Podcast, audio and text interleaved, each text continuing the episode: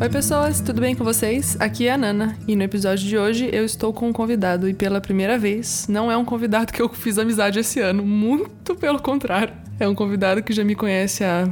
Eu não vou fazer essa conta, não vou revelar nossa idade aqui, mas é um grandíssimo amigo que me conhece há muitos anos e que me acompanha e que me pastoreia e que é um dos meus melhores amigos da vida aí. E eu trouxe Davi hoje para conversar sobre idolatria da imagem, teologia da imagem, coisas que ele domina muito e que eu vou pegar, se bobear, pegar um caderninho e uma caneta e anotando enquanto eu ouço ele aqui. Mas antes de qualquer coisa, por favor, Davi, se apresente. eu não domino, não. É, na verdade, é nós somos um tanto quanto dominados por esse conceito. Mas, oi, meu nome é Davi, Davi Mesquita, e esse nome é recente. Na verdade, eu sou conhecido como Davi desde que eu me casei, porque minha Luciana, minha esposa, me batizou assim. é, antes era David, mas nem minha mãe tinha certeza desse nome, então. Bom, eu te conheci era David. É, é verdade. Quando nós nos conhecemos era David. Pois é, Davi Mesquita, eu trabalho como designer gráfico, editor de vídeo, diretor de arte, diretor de criação. Um cara da, um cara da imagem, né? Da imagem parada e da imagem que se mexe. Bem, faço minhas incursões é, em produção de, de vídeo, em produção de áudio. Gosto de escrever e, de, de desenhar. Então, é, acho que sou meio que um criativo multidisciplinar que é tipo um pato, faz várias coisas e não termina nada. é mais ou menos assim que eu me defino. Eu tenho 34 anos recém-completos. Uh, sou casado com a Luciana, a Luciana Bellini, que é minha musa inspiradora em, em 95% das coisas que eu faço. Os outros 5% eu reservo ao Bernardo e à Sofia, que são os meus filhotes, que são também uma inspiração fantástica, são, é, são são meu primeiro ministério, né? Minha família, meu primeiro ministério. Mas, além da minha família, eu tenho é, cuidado de jovens na Igreja no Guará, que é uma igrejinha linda e pequena, mas muito querida aqui para nós, aqui numa cidade satélite de Brasília. Mas eu sou do interior de São Paulo, que foi onde eu conheci essa pessoa, Dona Nana Silveira. Tá, então vamos ao tema, né, senhor Davi? Vamos ao tema. Idolatria da imagem, teologia da imagem. Por favor, nos introduza ao que o que isso significa. Eu, eu acho que eu chamo, a gente marcou de falar sobre teologia da imagem porque talvez ainda não tenha um termo melhor, né? Uhum. A gente não tenha conseguido encontrar. A gente vai patentear esse. é, é muito provável que a gente vai patentear. Porque você vai falar sobre, por exemplo, adoração, e você vai falar num ambiente, num contexto cristão, você vai falar de teologia da adoração, é, é facilmente entendido que você vai falar sobre a perspectiva bíblica, a perspectiva de Deus a respeito desse conceito, né? Que é a uhum. adoração. Uhum. E, e então, falar de teologia da imagem, a gente pode fazer uma extrapolação que a gente vai falar sobre a perspectiva de Deus, ou a perspectiva bíblica, ou a nossa perspectiva tentando entender a perspectiva de Deus. Eu acho que isso é, é mais correto, porque uhum. a perspectiva de Deus eu acho muito transcendente, assim, muito além do que a gente consegue uh, estabelecer. Então, uh, o que a gente entende pela Bíblia, que é a perspectiva de Deus a respeito de imagem. Para não dar esse título horrível, que seria muito ruim colocar no título do post, né? Vocês não colocar lá, não. Como a gente acha que Deus entende, não então a gente vai falar de teologia da imagem, né? Eu acho que faz. É uma. É um, é um short, né? Dá um encurtamento assim da, do conceito. A gente vai falar de, desse conceito de imagem na perspectiva de Deus. É, e é algo que tem me perseguido já há alguns anos, uh, mais proximamente no ano de 2019, 2018 a 2020, né? Esse ano terrível, né? Que, que por, também foi maravilhoso, apesar de ter sido ruim. É ruim e é bom, você não sabe, tipo wasabi, né? A gente você não sabe se é bom ou ruim, mas você fica feliz e, e sofre. Então, é um 2020, mal necessário. É mal necessário. 2020 é um mal necessário. A melhor definição para 2020 é um mal necessário, né? Então a gente teve muito tempo para pensar no efeito da imagem, o que é a imagem, enfim, todos esses conceitos. Então, aí que a gente decidiu realmente que teologia da imagem era um conceito que valia a pena a gente orbitar e, e questionar, né? Uhum. É, e aí a gente estabeleceu também o nome e tal, o que é idolatria da imagem e tal. O que é a teologia da imagem, no caso, né? Não necessariamente a idolatria da imagem, mas a teologia da imagem. Acho que um grande desafio para falar de teologia da imagem é como começar a falar de teologia da imagem. Porque uhum. imagem é um conceito que tá no nosso dia a dia, mas é aquele conceito que é tão corriqueiro, né, com boa parte das coisas que eu escrevo e falo sobre, é uma coisa tão óbvia, tão corriqueira, que a gente não se põe a pensar profundamente a respeito, né? A gente não questiona ou, ou indaga os verdadeiros significados. Então, imagem pra gente, vamos falar, por exemplo, a gente tá conversando aqui é, numa interlocução de vídeo. Então, eu tô vendo a sua imagem. Então, essa é a perspectiva que a gente tem uma parte das vezes da imagem. Boa parte das interfaces que a gente usa para se comunicar envolve imagem, fotografia, a vídeo, textos, vão, a gente vai ter uma obtenção de imagem, tudo precisa de uma capa, tudo precisa de uma embalagem. Então a gente tem essa ideia da imagem como algo externo, como algo que é o representante de uma outra coisa. Uhum. A imagem, ela, ela, é, ela é uma. Por exemplo, a minha imagem em vídeo agora né? Você que está ouvindo o podcast não consegue ver minha imagem em vídeo, mas nós estamos conversando via vídeo. É, é, a imagem que eu tenho da Nana não é a Nana, é só uma imagem da Nana e eu não consigo obter a Nana, eu só consigo obter a imagem da Nana vindo para mim. Então, boa parte do que a gente entende por imagem é isso. A imagem é uma representação. É uma representação apreensível pelos sentidos, especialmente apreensível pelo sentido da visão. A imagem tem relação com a nossa visão. E quando a gente começa a questionar, tá, ok, então, mas imagem é um conceito totalmente corriqueiro. Por que, que a gente teria que fazer uma teologia disso? Porque eu acredito que a gente tem que fazer uma teologia de tudo. Uhum. Porque a verdadeira vida cristã, a verdadeira cosmovisão cristã, ela vai tentar entender toda a vida a partir da perspectiva de Deus. Então, como eu sou alguém que trabalha com imagem, que produz imagem, eu vou tentar analisar o meu próprio trabalho a partir de uma perspectiva bíblica. E me deparando com isso, sendo um cara do símbolo, um cara que trabalha muito com identidade visual e cria símbolos para as coisas e tal, eu comecei a entender qual era a força da imagem e, e como essa imagem era realmente uma representação.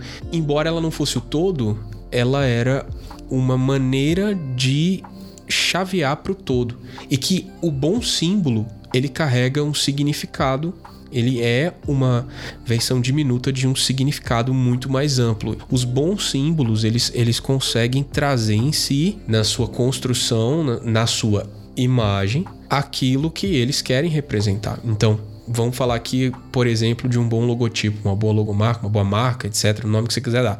O símbolo de uma boa empresa, ela é, ou uma boa empresa não, mas um bom símbolo de uma empresa, não necessariamente de uma boa empresa, né?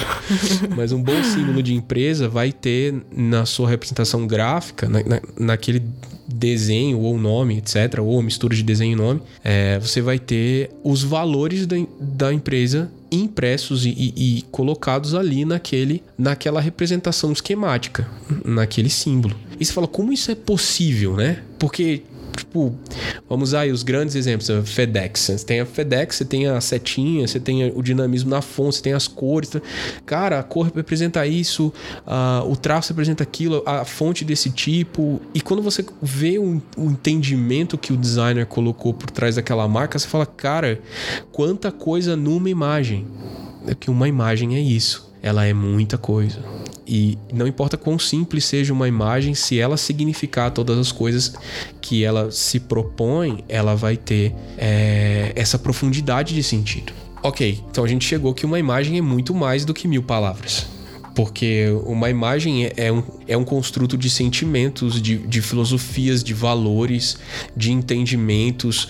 É, a imagem é muitas vezes. Ah, vou colocar muitas vezes, mas a imagem, boa parte das vezes, é profética. Uhum. Porque o que eu entendo a respeito de profecia é que a profecia é aquilo que foi explicado, aquilo que é desnudado e aquilo que será por consequência do que é. Então, uma imagem, ela pode trazer o passado, o presente e o futuro em um único instante. Uhum. Ela, ela transcende tempo, porque ao, ao, mesmo tempo que ela é um recorte do tempo, ela também transcende o tempo. E eu tô falando aqui com uma pessoa que uhum. trabalha com fotografia, né? Uhum.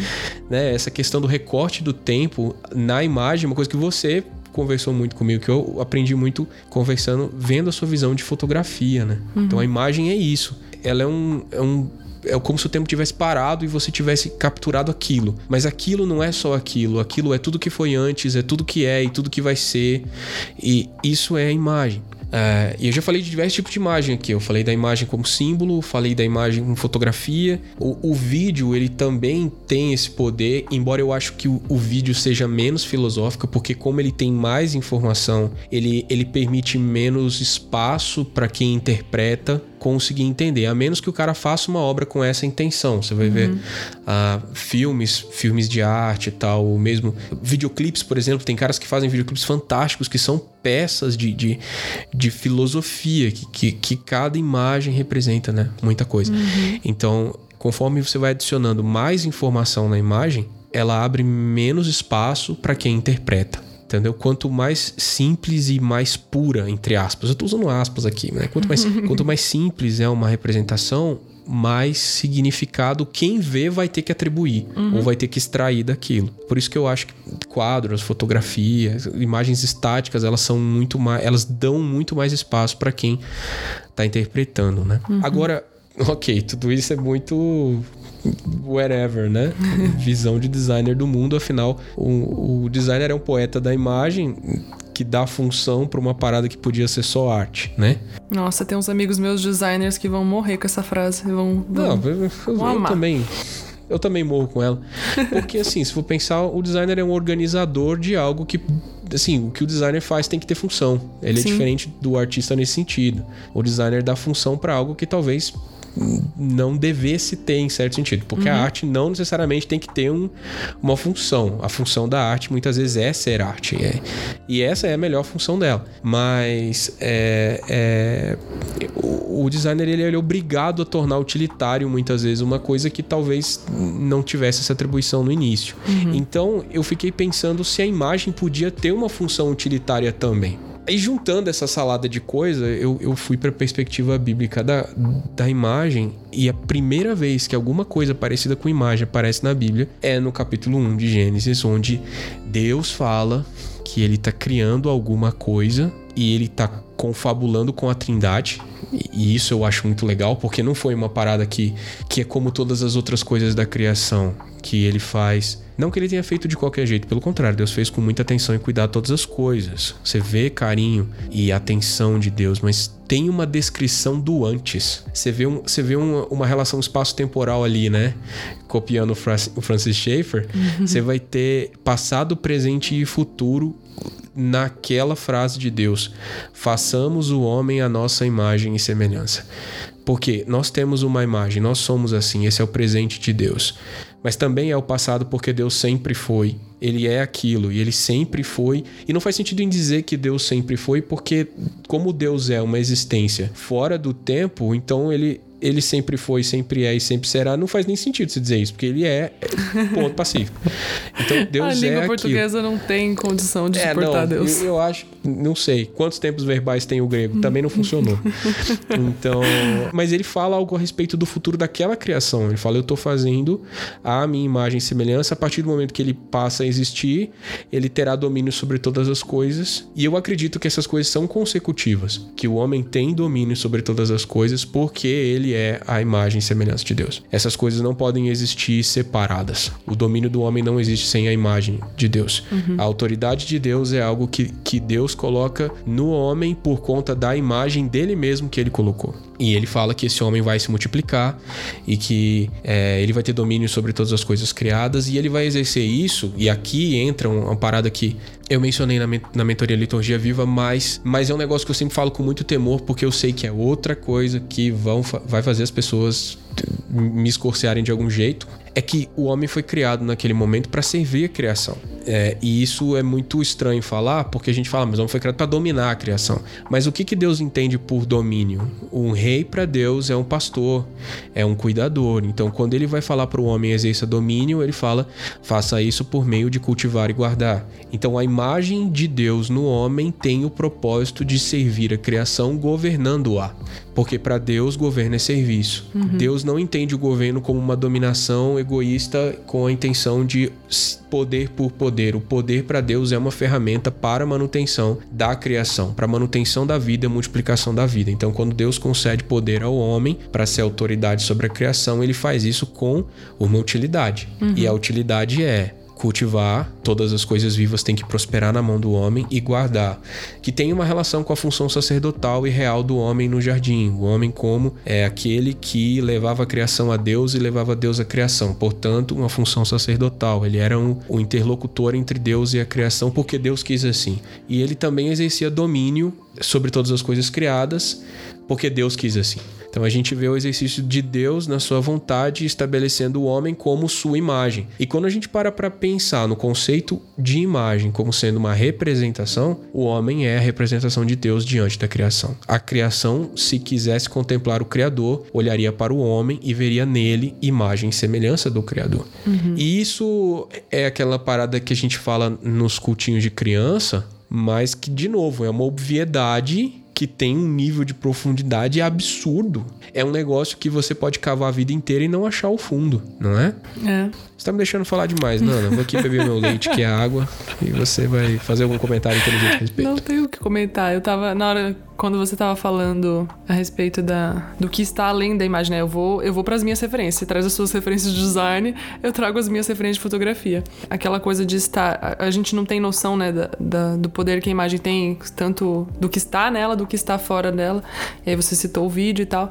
É, eu penso muito nessa coisa de da fotografia deixar a gente a fotografia, no caso a imagem, né? Deixar a gente com os nossos correspondentes que a gente tem pensar o que a gente quiser dela ali. Da sua base cultural vai extrair um significado. Um dos meus estilos fa favoritos de fotografia é a fotografia documental, exatamente por isso, assim, tem muitos fotógrafos que se você pega o livro, você não entende nada de fotografia, enfim, ou se você entende também, tem fotos que não são bonitas entre aspas visualmente, mas elas estão ali para te deixar criar. Elas foram criadas pensando em, em, em assim, estou registrando aqui um momento para que você use com, o seu, com as suas referências. Você expandiu o significado, né? Exatamente.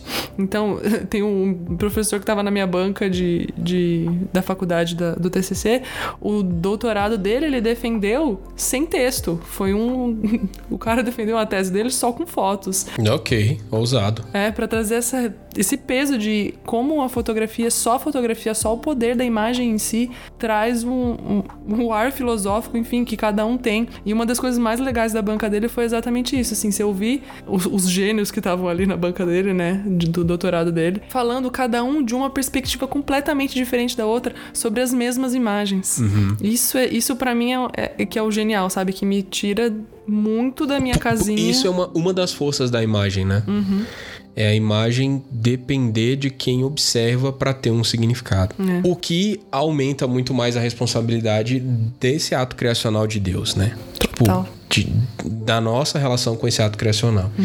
E aí você vai ver que, ok, você tem a imagem de Deus posta no homem, só que essa palavra que a gente, imagem, a gente entende algo recorte histórico, digamos uhum. assim, né? É, não sei se, se, essa é a melhor maneira de dizer, mas é tipo, é aquele momento da história. Mas eu acho que imagem, naquele sentido, uma coisa que eu sempre fico refletindo sobre é que a palavra que para nós veio no português, enfim, nas línguas latinas, como imagem, no original, em hebraico é tselem, né? E tselem é muito mais. É, muitas vezes é traduzido, claro, não tem tem vários significados para essa palavra, mas é traduzido também como sombra, como aquilo que é projetado de, um silhueta, mas não é a sombra vazia, é a sombra que se move, é uma sombra viva. O Tselem é isso, né? É a sombra de Deus. Uhum. Isso me dá um outro sentido, porque imagem, como a gente pensa, a gente pode partir para imagem foto, a gente pode partir para imagem desenho, imagem quadro, mas o que Deus estava criando era um, um, reflexo dele mesmo, uhum. era uma uhum. projeção dele mesmo em uma forma material, porque Deus é espírito, Deus é espírito. E a criação não é espírito, a criação é matéria. Então ele queria uma representação em matéria daquilo que ele mesmo era. E ele faz isso projetando uma sombra que é Tselem, é imagem. A gente vai ter aí imagem e semelhança. Essas palavras, alguns teólogos definem que imagem tem a ver com interior e caráter, enquanto que semelhança tem a ver com exterior e, e, e aspectos, sei lá, arquetípicos, mas eu, eu não, não consigo ter muita certeza disso. Eu tenho a impressão que Deus falou assim, cara, essa é a minha sombra, essa é a minha silhueta, tenha ele a minha forma. E Deus fez isso com as próprias mãos, porque ele, ele cria o homem tocando, né? Uhum. A palavra, as palavras ali que se diz que Deus formou o homem, essa palavra para formou tem a ver com manusear. Deus manuseou o elemento terra, barro vermelho, para com isso moldar uma imagem dele mesmo. Então, quando você para para pensar nesse processo, você pensa no processo de criação de uma imagem como a gente faz. Né? Você pode pegar argila e criar um boneco de argila que seja a sua imagem. A diferença é que Deus, quando fez isso, ele soprou nas narinas do vou, vou usar aspas aqui, boneco de uhum. barro. Ele soprou o seu espírito. Eu tenho muito mais a impressão de que foi como se Deus tivesse enchido uma bexiga. Tipo, sabe quando você enche uma bexiga? Deus soprou dentro do homem e criou um vazio dentro do homem. Uhum. Ele, não, ele não pôs nada ali. Ele, ele soprou dentro do homem e criou uma forma dentro do homem. Que forma? A forma do sopro dele. O sopro da eternidade. Tipo, Deus criou um buraco do tamanho da eternidade dentro do homem. Deus soprou a eternidade dentro do homem. Isso nos lembra de Eclesiastes 3, capítulo 11, uhum. e fala que Deus pôs a eternidade no coração do homem. Deus soprou a eternidade no homem para que o homem não conseguisse se ver completo sem aquele que o fez. É, é, a ausência que o homem tem é a ausência de Deus. E todo homem sente uma ausência, é uma saudade daquilo que nunca viu, como, como uhum. diria o, o Renato Russo, né? Saudade de tudo que eu ainda não vi. Por que, que o homem tem saudade do que ele não viu? Porque ele foi insuflado com a eternidade em seu coração, de modo que ele pode não saber o que Deus fez nem o que Deus fará, mas ele precisa da presença de Deus. Então, nesse sentido, é muito interessante. Deus cria um, um, espelho na terra do que ele mesmo é, mas também cria no homem a necessidade de permanecer ligado ao seu Criador, para que esse espelho não, nunca reflita o vazio, é, reflita a imagem daquele que o fez. Então ele cria um representante que precisa permanecer em contato com ele para que a representação seja uma representação com sentido. Deus não permite que a imagem dele, não é que ele não permite, mas é, Deus cria um Deus faz as coisas de forma que o homem precise de Deus para ter significado na imagem que ele carrega. Só que isso é cortado na queda. Na verdade, eu acredito que vai sendo cortado ao longo das quatro grandes quedas que se vê em Gênesis 1 a Gênesis 11, né? Uhum. Você vai ter ali um, o princípio da civilização humana, você vai ter Adão rompendo a ligação com a criação. Quando ele cai, você vê um, uma queda que afasta o homem da criação. E da sua esposa, né? Também. Porque uhum. ele e Eva não. Né? não ficaram legais depois daquilo. Pelo menos a gente tem a impressão que não, porque ele acusa a mulher e, e depois a, a, mulher acusa a serpente. De uma situação, Deus coloca um juízo que envolve um certo atrito entre eles. Depois, na segunda queda, você vai ter Caim se afastando da presença de Deus. Porque Adão, mesmo na sua queda, ele permaneceu próximo a Deus. E aí Caim vai para longe. Aí você tem na terceira queda os homens distantes de Deus se tornando tão perversos que Deus decide exterminar aquela geração. Por quê? Porque o homem, quando está distante daquele que dá significado à imagem que ele tem, começa a procurar referências em outra imagem. E que imagem ele vai obter? A do seu semelhante, mas a do seu semelhante é caída. Então, quando um homem se referencia em outro homem, ele tende a aprofundar a queda. E geração após geração, eles vão ficando cada vez mais caídos até chegar ao ponto em que, em que, Deus fala: meu espírito não vai agir, não vai habitar para sempre com o homem, porque ele é carnal em todas as suas ações. É como se o homem tivesse se referenciado tanto no próprio homem, geração após geração, que eles se tornaram completamente imagem dos homens e do homem caído. Não havia mais a, a, a imagem primeva aqui se referenciar que é a imagem do Criador, porque ele estava distante do Criador. Deus traz o dilúvio, o dilúvio destrói aquela geração, mas o homem que sai da arca, né, Noé e seus filhos, é um homem igualmente caído. Então, ao longo do tempo, você vai ter outra quarta queda, que é a queda que, na minha perspectiva, e eu me reservo o direito de estar errado nisso, é a queda que envolve a imagem. Porque aí você vai ter uma menção no capítulo 10 a um homem uh, que, que é um líder entre os homens, que é Nimrod, né? Uhum. E ele vai habitar na terra de Siná, que é ali a, a Mesopotâmia, a planície da Babilônia. E lá é edificada uma cidade e ele faz o contrário, né? Aquele, aqueles homens daquele lugar fazem o contrário do que Deus ordena, porque Deus ordena espalhar e multiplicar, eles decidem multiplicar, mas permanecer juntos, porque eles não querem ser espalhados, eles são poderosos o suficiente para se rebelar contra Deus, entre aspas, né? E nós vamos nos, nos colocar contra a imagem de Deus. Então o que, que eles fazem? Eles fazem uma torre. Então aquela torre é o que? O que é uma torre? Uma torre é uma edificação que destoa da paisagem toda ali é uma planície, tudo ali é plano. E eles criaram um acidente, geo, um acidente geológico, geográfico, um acidente geográfico completamente artificial. Então eles estavam criando uma imagem. Eles estavam imitando o quê? Sei lá, estava imitando uma montanha, porque eles tinham medo que o dilúvio viesse outra vez e eles fossem enterrados. Então, não sei o que, que passava na cabeça deles, mas o que a Bíblia nos revela é que eles não queriam ser espalhados. Então, de onde se olhasse, você veria aquela torre, você saberia onde estavam aqueles homens. Então, você tem o homem olhando para si e desafiando o Criador. E a partir daí você vai ter Deus confunde, mas esse esse verme da imagem que une as coisas e de tipo alguma coisa que em torno do qual nós podemos nos juntar culturalmente, é, é isso permanece, né? E você vai ter as idolatrias das nações que eu acredito terem origem em homens que foram poderosos. O que, que são os, os heróis, os varões de renome da humanidade? Homens poderosos que, com o passar das gerações, quem conta um conto aumenta um ponto, né? tipo, dizer, o cara matou uma cobra, mas na segunda geração já era um jacaré, na terceira era o jacaré tinha um asa, na, na quarta era um dragão, né? Pô, então é muito fácil.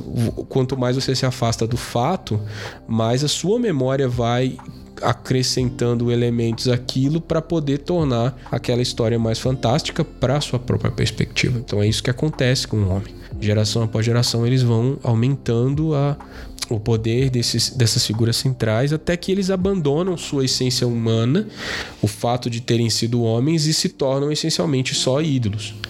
Eles se tornam um construto arquetípico. Então você vai ter nessa figura do, sei lá, Nimrod, isso aí já, já seria mitologia comparada e, e, e, até religião comparada é uma parada, é um terreno muito pantanoso, mas você poderia facilmente achar um personagem real que, com o passar das gerações, vai se tornar um ídolo. Eu, eu pessoalmente parto dessa perspectiva, que cada um dos heróis da, do passado, do, dos heróis das mitologias, etc, etc, são eles, eles têm um fundo histórico verdadeiro. Eles têm alguém que fez alguma coisa minimamente parecida com aquilo e que acabou se tornando o, o depois o mito. E do mito para a idolatria é, é um pulo, porque quando você remove o elemento humano, né? E, e, e, é um momento muito propício, quem ouve e entenda, do mito para idolatria é um pulo, uhum. né? Então, sejamos sagazes aqui, porque do, no, do ponto de vista teológico, quando você tira o elemento humano de alguma história, o risco de você deificar aquela imagem e você, tipo. Porque é, é, é a nossa fragilidade humana que não nos permite idolatrar um outro humano. Só assim, cara, ele é humano como eu. Ele pode ser melhor que eu em alguma coisa, mas ele é humano como eu, então ele não pode ser Deus. Mas quando você remove o elemento do erro, o, o elemento da humanidade, aquilo facilmente se torna um Deus, né? E outra coisa interessante, onde você vai ter uma, uma outra preocupação visível e, e, bem assim, é clara com a imagem em si e com o estabelecimento de uma teologia da imagem, de novo é a iniciativa de Deus. É quando Deus, sei lá, pode ter outros, mas esse é um highlight importante para mim. É quando ele, ele vai falar nos dez mandamentos, ele fala de imagem. Ele fala: Eu sou o Senhor, seu Deus, não há outro. Não faça para você uma imagem que você possa adorar. Nem de bicho, nem de gente, nem de coisa alguma que há é, em cima no céu, embaixo na terra, nem debaixo da profundeza da terra, não sei o que, tal, tal, tal, tal, tal. Isso é Êxodo capítulo 20, né? E aí, Deus está falando de uma imagem. E parece que isso era importante para ele. porque isso é o segundo mandamento e algumas pessoas interpretam inclusive que ele é tipo o primeiro mandamento parte B. Uhum. Eu sou Deus, não faça outra imagem nem de mim, nem de nada. Por quê? Eu fiquei coçando minha cabeça. Pô, por que, que Deus não quer que faça nem dele? Mas o fato é que os anciões de Israel e os líderes do povo, Arão e, tudo mais, eles tinham visto a forma de Deus. Eles tinham chegado ao pé da montanha, a Monte Sinai, quando o Senhor apareceu a eles lá, e eles tinham visto os pés de Deus e, e, o lugar em que Deus se assentava. Então, eles tinham tido uma imagem de Deus, eles tinham conseguido obter uma memória, uma fotografia na memória, embora isso não tecnologicamente não fosse possível reproduzir, o cara podia fazer um desenho, podia fazer um esquema, podia fazer uma escultura, podia. Sei lá, o cara fez um querubim, velho. Que diabo é um querubim? Como é que tu desenha um querubim? Desenha-me um querubim. Você imagina se o, se o pequeno príncipe aparecesse pro aviador e falasse assim: ah, em vez de desenhar-me um carneiro, fosse desenha-me um querubim? O cara tava enrolado. Que, que diabo é um querubim? Mas eles não, eles viram, ó, o pé de Deus é assim. No mínimo, o pé de Deus eles podiam, não sei, se, se um pé com sandálias, se for um pé desnudo, não sei. No mínimo, alguma coisa depois eles viram que dava para ser representado imageticamente, porque o ser humano consegue, o ser humano habilidoso consegue reproduzir imageticamente tudo que ele vê. Só que Deus fala: Ó, oh, vocês me viram, não desenhem. E eu fiquei questionando por que, que é isso. E aí eu, eu cheguei à conclusão de que Deus já tinha feito a imagem a imagem não era possível fazer uma representação dele porque ele já tinha feito uma representação que ele considerava satisfatória, que era o próprio homem. Então, o homem não representa Deus de uma forma esquemática ou etc, porque ele mesmo é o que Deus escolheu para ser representado. Então, o homem é aquela imagem. Não faça outra imagem porque você já é a imagem. Então, não adore outra coisa e não faça uma representação, porque qualquer representação que você fizer vai ser imperfeita, porque você é a representação que eu escolhi. E ele não fala para fazer uma imagem dele e eu gosto de interpretar isso de uma maneira pouco ortodoxa, assim, né? Levando em consideração que imagem não é só desenho, escultura, foto, imagem é um recorte com significado, símbolo e etc, e todo o seu significado. Quando Deus fala não faça uma imagem de mim, é não tente estabelecer para você uma forma de Deus que não seja a que eu tô me apresentando. Então, não crie uma representação minha que não seja eu de fato. Não imagine a meu respeito alguma coisa que eu não disse que eu sou. E, ok, agora a gente vai fazer um salto histórico gigante, a gente vai para o Novo Testamento, porque se for pensar no Novo Testamento, Deus fornece uma imagem perfeita dele mesmo para o homem. Cristo é a imagem do Deus invisível. E é o que é muito lindo, João 1 também, né? Fala uhum. que, que ele era Deus, estava com Deus. Ah, João 1, 1, que é aquela poesia linda, fantástica do velho João. E o que eu acho interessante é que, mesmo quando é, o homem cai, Deus não remove completamente a imagem dele do homem. Não, Deus não estabelece nada na criação, nem na terra, nem debaixo da terra, nem nos lugares celestiais. Ele não coloca nada que seja representação dele. Ele não tira do homem o, o digamos assim, o poder de ser a representação de Deus. Mesmo que imperfeita, mesmo que Deus não cria nada posterior ao homem que seja representação dele, imagética. Não há outra imagem de Deus na terra que não o homem até Cristo. E Cristo, ele é a representação perfeita de Deus, sem o elemento da queda, embora tivesse a aparência do pecado, né? Como a serpente de bronze, de João capítulo 3, tal, tal, tal, tal, tal, né? Então, todos esses elementos são muito importantes. Aí quando Paulo vai falar isso em Colossenses 1, ele tem aquela epifania maluca. Tipo, para mim é uma música de Paulo. Paulo devia estar tá cantando ali, porque é, que, cara, ele é a imagem do Deus invisível. Sem ele, nada do que foi feito se fez, pois nele foram criadas todas as coisas. Como assim nele? É porque o Filho é a porção da Trindade que tem forma, tem imagem em carne. Então, quando a a, a, loucura chega ao ponto de você dizer que quando Deus cria o homem, ele já sabia que o filho teria aquela forma. Então, ele cria o homem à forma do filho. E, e o filho é o primeiro, a primeira representação de Deus anterior a Adão, porque ele já era antes de todas as coisas. O surto. Aí você. É, aí, velho, aí é voadora no teto, aí é Hadouken, aí é. Nossa, velho, eu tenho permissão para ser pentecostal nesse momento e girar aqui no meu manto. Porque, cara, é, isso é muito lindo você pensar que, cara, Jesus ascendeu em carne, ressuscitou em carne, com em uma carne. imagem. E ele levou para a eternidade uma imagem de homem que é a imagem de Deus. Aí, tipo, Deus é, ah, o cérebro dá um bug, né? Para, existe, chega uma hora que é, para, fala, não, não dá. Dá, e, e tem um autor muito. Tem um autor muito. É, muito do, do ruim que, que fala o seguinte: que algumas coisas a prosa não consegue. É, não cabe na prosa algumas coisas. Só a ima só a, a poesia conseguem definir. Porque para mim a poesia é tipo imagem com texto a poesia ela é, ela é isso, ela, ela é muito imbuída de, é, do sentimento. Então, para mim, Colossenses 1 é uma poesia. É, total. E Paulo estava sendo super poético ali, escrevendo Efésios também, mas eu acho que Colossenses 1 é mais ainda. Quando ele vai falando daquilo, aquilo para, tá no coração dele, aquilo é uma canção, entendeu? Uhum. E aí a gente salta de novo no tempo e a gente vai ver, assim, em paralelo com, com a questão de, de Cristo ser a imagem do Deus invisível e ele ser a representação perfeita de Deus, você tem as nações criando seus diversos ídolos que são imagens.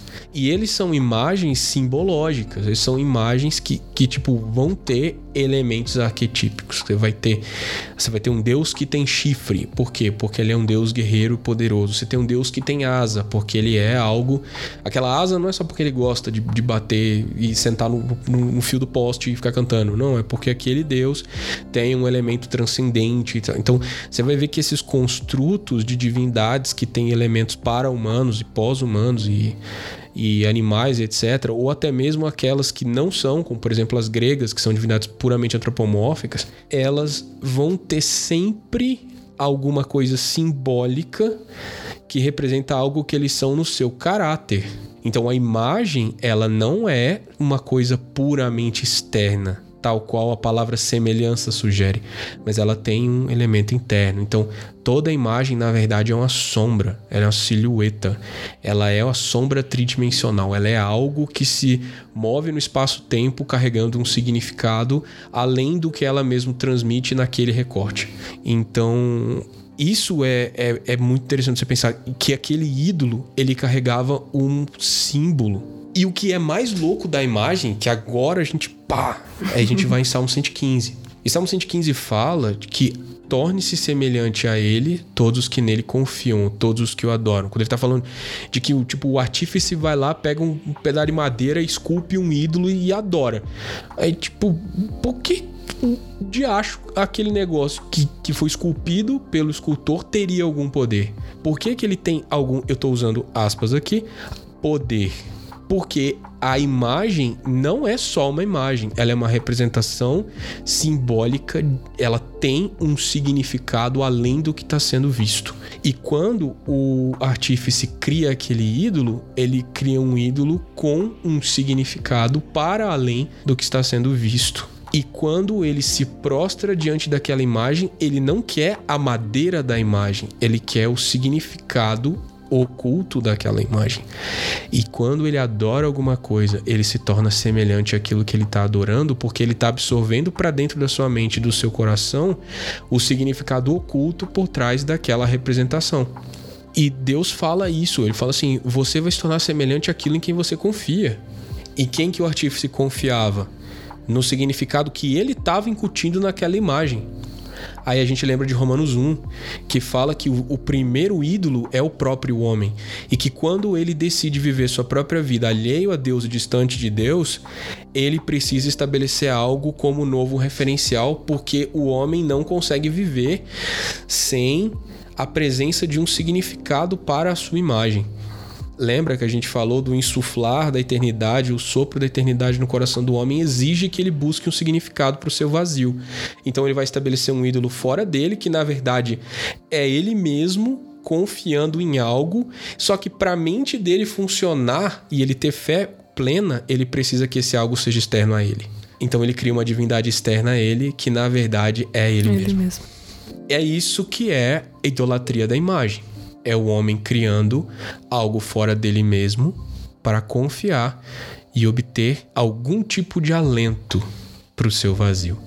Acontece que, quando o homem adora a imagem do caído, ele se torna mais profundamente caído. Repete o ciclo, né? É, aprofunda a queda. O homem vai se tornar mais e mais caído conforme ele adora os ídolos. Então, é, Romanos 1 é muito claro, dizer que Deus entrega o homem ao seu pensamento perverso, porque ele vai sendo mais e mais corrompido por essa idolatria. É, é aí que vem, né? O que a gente precisa fazer, Davi? A gente precisa contemplar Cristo. Porque uma vez que nós entendemos que a imagem tem significado e o poder de conferir características àquele que a contempla, porque ele absorve o significado por trás da imagem e acaba se apoderando do significado atrás da imagem para ele mesmo se imbuir daquele caráter que de certa forma ele atribuiu, se e no caso da idolatria ele atribuiu, quando ele adora o Deus verdadeiro, ele não consegue incutir nesse Deus um caráter que Deus não tenha, porque Deus não negocia os seus valores. Então, tipo, ah, Deus, você é assim. Não, não, bichão, não sou não. Eu sou o que eu digo que eu sou. Eu tenho uma existência além da sua imaginação. Eu já estava aqui antes de você ser, porque eu te fiz. Então eu tenho um caráter que independe do significado que você quer atribuir a mim. Ah, Deus é amor. É, Deus é amor, mas não é um unicórnio. Exatamente. Deus é, Deus é bom, mas não é bonzinho. Deus é, é 10, mas não é bobo. Então, assim, tem, tem, tem certas coisas que a gente acaba. Não, não quero falar disso agora. Mas com o fato de Deus, Deus estabelecer quem Ele é, Ele estabelece por meio de Cristo.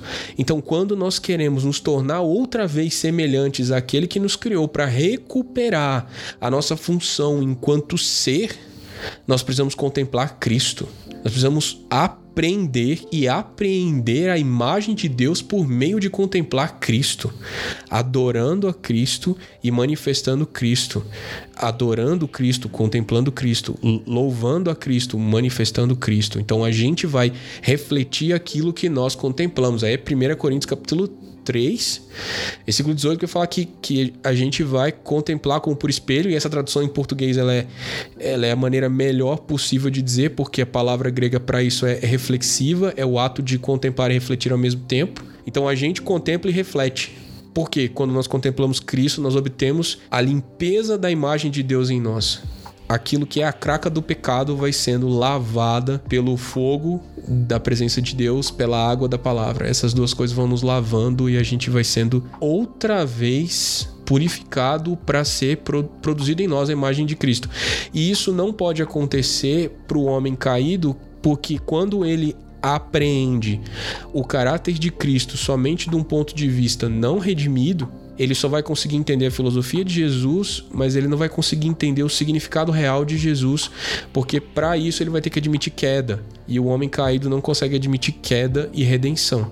Só o homem que é eliminado pelo Espírito Santo consegue admitir que é caído. E esse é o ponto. Aqueles que Deus escolhe para isso aqueles que Deus chama para isso, aqueles que respondem sim, eu sou pecador, salva-me, eles deixam de confiar nos ídolos que eles criaram e passam a confiar em Jesus para sua salvação e se tornam salvos para a glória de Deus. E vão manifestando cada vez mais a imagem do Criador em si, porque estão contemplando aquele que é a imagem do Deus invisível, Cristo. Sabe o que é mais louco? Quando você estava falando agora, eu estava pensando em, em como isso traz razão para o Salmo 27,4.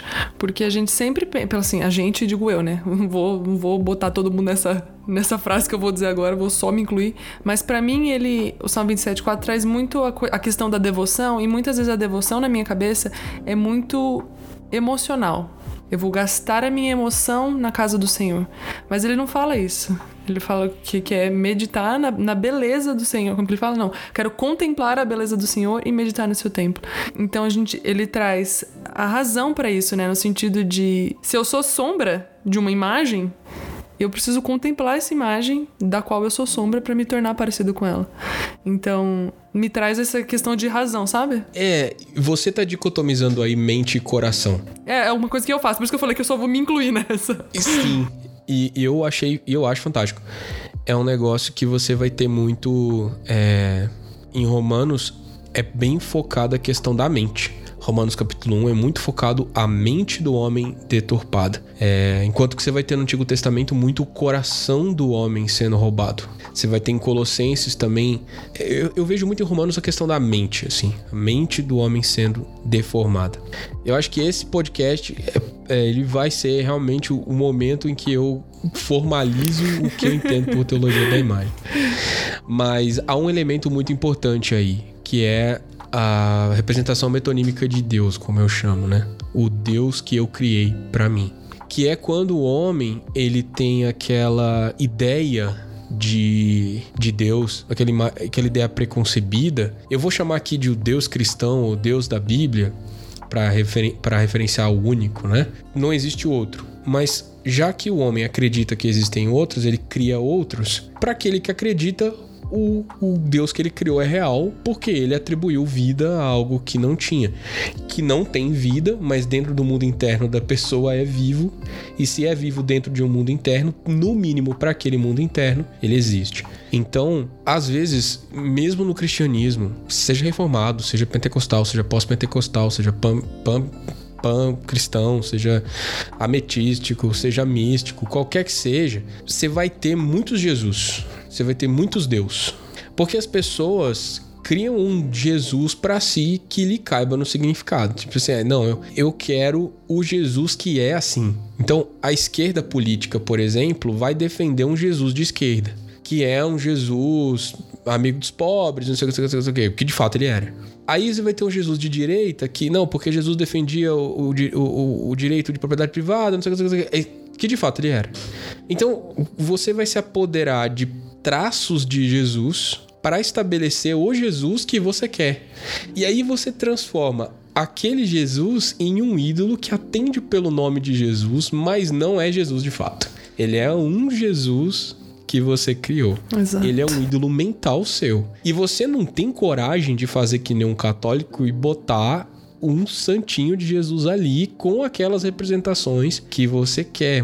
Porque o ídolo, na verdade, não precisa ser físico. A imagem não precisa ser física. Se você tiver uma imagem mental forte o bastante para acreditar nela, beleza já é suficiente. Suficiente para quê? Para ser uma imagem diante da qual você se prostra a fim de obter os artifícios dela para você. E aí você vai se encher de uma característica de um Jesus que não é Jesus de fato. Ele é o Jesus que você criou. Ele é o seu Deus. Ele é o seu Jesus. Mas não necessariamente é o da Bíblia. Exatamente. É o seu Deus. É o Deus que você entende e para ele caber na sua forma do que Deus é, você precisou cortar muitas coisas dele. Então, por isso que eu digo que é metonímico, é a parte pelo todo. Você diz que, não, Deus é. Eu sempre uso o amor porque eu gosto de fazer os jovens mimizentos lamentarem, porque eles são muito carentes de amor, mas eles querem um amor que não é amor de verdade. Por quê? Porque o jovem quer um amor de aceitação completa. A aceitação completa nós temos em Deus. Deus nos aceita completamente, mas isso não quer dizer que ele nos aceita para que nós permaneçamos desta maneira. Ele nos recebe como pecadores a fim de nos lavar dos nossos pecados, nos redimir de nossos pecados, nos conceder salvação e uma transformação, santificação. É um processo de redimir o nosso ser por completo até que a expressão do nosso ser seja tão salva quanto a fé do nosso ser. Mas o jovem não quer isso o jovem quer um Jesus que ele possa ser quem ele acredita que é ou quem ele acredita querer ser, na presença desse Jesus ainda ser aceito e defendido por ele. O que não vai acontecer. E essa é a mensagem para os jovens. Se você é jovem, você está errado. Porque o, o jovem, o jovem precisa entender que amor verdadeiro é responsável. E o amor de Deus é o mais responsável de todos os amores possíveis. E ele é tão responsável que não nos permite viver na imundície do nosso pecado nem que para isso ele tenha que destruir os muitos pressupostos que nós estabelecemos na nossa própria imagem. E aí eu encerro sei lá, o que, que você vai fazer para isso não acontecer? Você precisa ler a Bíblia. Uhum. Ler a Bíblia sem escolher quais partes da Bíblia você vai crer. Você precisa ler a Bíblia e crer a Bíblia. E parar de ser o cara que escolhe quais trechos do Evangelho você quer crer quais trechos do Novo Testamento você quer crer, quais trechos do Antigo Testamento você quer crer. Deus escolheu uma imagem para si, é Cristo. E escolheu que essa imagem chegasse até nós por meio de um veículo, é a Bíblia. Ah, mas foi traduzida, ah, mas foi. Cara, Deus quis assim. Esse é o que no, isso é o que nós temos que Deus escolheu para chegar até nós e nos ensinar a respeito dele. Se ele escolheu isso, ele acredita que isto é suficiente para formar a imagem do filho em nós, certo de que essa imagem é a imagem do pai. E isso é um ponto que não pode ser discutido. Esse é um ponto que, assim, a infalibilidade da escritura é um ponto que não pode ser discutido. Porque se você discutir esse ponto, se você derrubar essa coluna, você pode ter certeza que a imagem que vai ser formada de Deus em você não é a imagem de Deus que Deus escolheu para que seja formada em você. Você vai estabelecer um outro Deus que não um Deus verdadeiro. Algum de nós em algum momento vai conseguir uma representação completa e perfeita de Deus? Não. E é por isso que Deus cria uma imagem coletiva para si no Novo Testamento de forma que eu tenho alguns elementos dessa imagem e você, Nana, tem outros elementos. Então, a união dos filhos de Deus verdadeiros, vivendo para a glória de Deus e edificando a igreja de acordo com aquilo que ele estabeleceu, vai produzir a imagem de Deus. A imagem, a noiva, é coletiva. Só Jesus tinha a imagem completa do Pai. Aí quando ele sopra o seu espírito sobre os discípulos, depois desce sobre eles, ele divide essa representação com todos os discípulos, diferentes expressões dessa e só a unidade de todos eles é que produz. A gente vai lembrar de João capítulo 17, que ele fala assim: "Ah, como eu e, ti, e o Senhor somos um, eles também sejam um em nós, para que o mundo creia que tu me enviaste." Ou seja, é a unidade dos filhos de Deus que vai produzir a imagem coletiva, que é a representação verdadeira de Jesus na Terra. Isso está acontecendo? Tá. Eu só não estou vendo. Porque os cristãos continuam insistindo nos seus Jesuses pessoais, né? Então, eu acho que voltar à escritura, voltar à centralidade e inerrância da escritura é a única coisa que pode nos devolver um caminho de unanimidade na manifestação do que Cristo é. É, mas eu não sei. Talvez eu esteja sendo duro demais nessa afirmação, mas eu acho que não. Eu me vejo obrigado a concordar com ele. vejo obrigado a concordar com o palestrinho. É isso? Eu acho que eu falei. É, não sei. Talvez falte alguma coisa, Nana. Sempre falta. Não tem problema, a gente fica esperando o seu livro. Meu Deus. Algum, algumas pessoas comentam às vezes quando que eu vou escrever. É, então, talvez esse podcast tenha sido o início de uma sistematização desse pensamento, numa linha lógica que não faça nenhum sentido, porque é como normalmente eu penso, mas a gente vai construindo isso, né? Ai, mas é isso, meu amigo. Muito obrigada por essa eu não vou dizer que foi uma aula, mas, mas foi. mas muito obrigada por dividir aqui aquilo que a gente já divide normalmente, só que de um jeito mais raso, vamos assim dizer, por conversas em WhatsApp, já que eu não tô podendo viajar para aí, já que esse vírus, não vou xingar ele porque eu já xinguei demais. Mas muito obrigada mesmo por topar participar aqui. Foi muito bom falar esse tempo todo e eu amo conversar com você sobre isso porque eu sei que eu tô falando com alguém que completa muito os meus entendimentos, assim. A gente já conversou muito sobre esse assunto. Boa parte do que eu hoje tenho de perspectiva de imagem foi das nossas conversas sobre fotografia e o quanto você detesta Huckmacher. Eu não detesto Huckmacher. Eu amo Huckmacher. Eu só discordo só do, da visão de dele. Ah, mas são tempos também, né? Período que ele, que ele escrevia sobre fotografia não tinha, não tinha teoria de fotografia, né? Então, assim, a gente perdoa, mas discorda. Perdoa o. Rockmaker é, é velho, mas é legal. Se você falasse pra mim, escolhe um, uma pessoa pra você tomar um café, eu escolheria o Rockmaker. Dessas assim, que a gente não, né, não vive no mesmo tempo, eu escolheria ele. Pra gente ter essa conversa sobre fotografia, inclusive. Entendi. Você poder jogar café quente nele. Ai, que horror. Eu gosto muito do Huckmacher. Gente, por favor, não, não ouçam o Davi. não. Eu, se eu pudesse escolher alguém para conversar, eu acho que seria o Schaefer. Ah, ele é demais, Mas né? o problema é que eu não falo francês. é, tem seus, seus malefícios, né? Mas é isso. Muito obrigado, meu amigo. Se você quiser, por favor, deixe suas redes sociais para quem está nos ouvindo te seguir, acompanhar vocês. Se quiser deixar do Cais e explique o que é o Cais, porque você não falou o que é o Cais. Ah, ok, não falei do Cais. Bom, vamos lá. Minhas diversas mídias sociais. Eu tenho um canal no YouTube que tá parado só até o final de 2020. Né? 2021 ele volta. A gente volta a produzir. Que eu vou falar desses assuntos e muitos outros. Então, youtube.com/barra é, David Mesquita. Eu tenho também um Instagram, David B Mesquita. E eu tenho. Hoje nós estamos cuidando do, do Ministério de Jovens chamado Encontro Cais. Na verdade, ele chama só Cais, porque ele já deixou de ser encontro há muito tempo. Ele é uma cultura hoje, não, não um encontro, é uma ideia, né? Porque ajuntamentos você mata, ideias você não pode matar. Então, aprendi isso com o V de Vingança. e nós somos um, um conceito, né? Que é sermos conformados à imagem e semelhança de Deus, né? Né? A alma profundamente íntima de Jesus manifestará o reino de Deus na terra. Essa é a nossa filosofia. Então a gente vai trabalhar a relação com Deus por meio da palavra, adoração e louvor, etc, etc. É um grupo de jovens doidos, né? bastante malucos. Muito, somos poucos, mas somos muito barulhentos e acho que essa é a parte mais legal. Nós temos preparado algumas mentorias, algumas aulas e eu tenho um podcast também que é um projeto bastante é sazonal, né? Depende muito da, do ímpeto, né? Para onde que o vento está soprando, mas a gente produziu a leitura comentada do livro de Romanos inteira, depois a leitura comentada de Efésios inteira, e a gente vai voltar com uma leitura dos evangelhos. A gente vai fazer uma leitura dos evangelhos em ordem cronológica. Então, é um projeto ambicioso, são, são projetos bastante ambiciosos. É um podcast diário, né? então quando eu vou me dedicar a ele, eu realmente preciso ter esse, esse tempo, não é uma coisa que está acontecendo agora. Mas a gente vai voltar. 2021, muita coisa vai voltar para a glória de Deus, né? E... O nome do seu podcast? E o nome do podcast é um nome maravilhoso que é Revolução Obediente.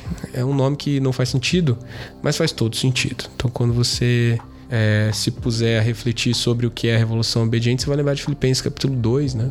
Que tende em vós o mesmo sentimento que houve também em Cristo Jesus, né? o qual não julgou que ser igual a Deus era uma coisa que devia se apegar, mas a si mesmo se esvaziou, assumiu a forma de servo até ser morto, obedeceu até a morte e morte de cruz. Então Jesus foi um verdadeiro revolucionário que mudou a história e religou o homem a Deus por meio da sua obediência completa. Então é isso que nós acreditamos que é a verdadeira revolução. Se você olhar minhas redes sociais, todas elas, todas elas na minha bio tá em obediência, porque eu aprendi muito sobre a revolução obediente e eu, eu preciso que isso esteja em todas as minhas redes sociais, em tudo aquilo que eu faço na minha vida para eu lembrar que eu preciso ser obediente. Mas é isso, amigo. Muito obrigada mesmo de todo meu coraçãozinho. Deixa um beijo na Lu e nas crianças que eu tô morrendo de saudade. Eu agradeço de todo o meu coração. Deixa um beijo no Cais, que assim, gente, eu sei que todo mundo do Cais vai ouvir. Oi, gente, tudo bem? Deixa aqui um beijo para todo mundo do Cais que tá ouvindo, que eu sei que eles estarão ouvindo. Mas é isso, muito obrigada mesmo, amigo. Você mora no meu coraçãozinho, você e sua família. Prazer é todo meu, né? Desejo, desejo muito sucesso segundo Deus para esse podcast que, que é tão querido aqui para nós. É o podcast favorito da minha esposa. meu também é um dos meus favoritos. Então, a gente tem muito carinho por você e sentimos profunda saudade. Ai, nem me fale. Mas é isso. É, obrigado a você que tá aí nos ouvindo esse tempo todo. Esse episódio foi sensacional já. Eu sou suspeitíssima a dizer qualquer coisa, né? É o meu podcast, mas assim. é longuíssimo. mas foi delicioso te ouvir aqui, Davi. Eu agradeço a todo mundo que tá ouvindo. E eu vejo vocês. Quer dizer, vocês me ouvem semana que vem. Um beijo e um queijo.